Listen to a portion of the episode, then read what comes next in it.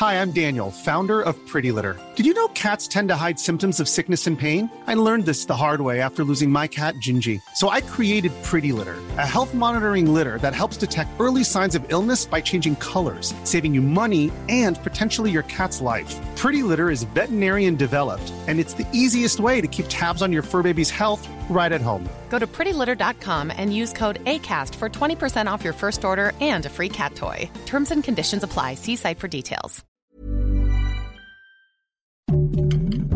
Heraldo Podcast, un lugar para tus oídos. Noticias del Heraldo de México.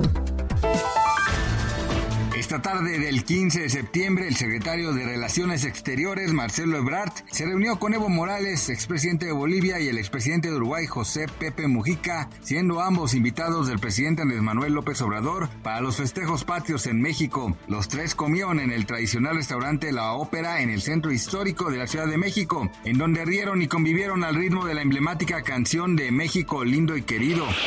El presidente nacional del PAN, Marco Cortés, afirmó que su partido rompió relación política con el líder nacional del PRI, Alejandro Moreno, por haber traicionado la alianza Va por México. En entrevista a medios durante la toma de protesta del gobernador electo de Durango, Esteban Villegas, el dirigente panista sostuvo que Alito Moreno deshonra la palabra y los acuerdos entre la alianza.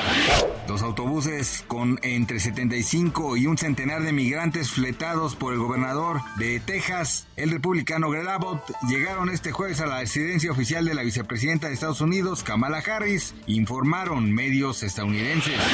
El actor y conductor del matutino Hoy, Raúl Araiza, compartió que ha decidido reinternarse en un centro de rehabilitación para tratar su recaída en el alcoholismo.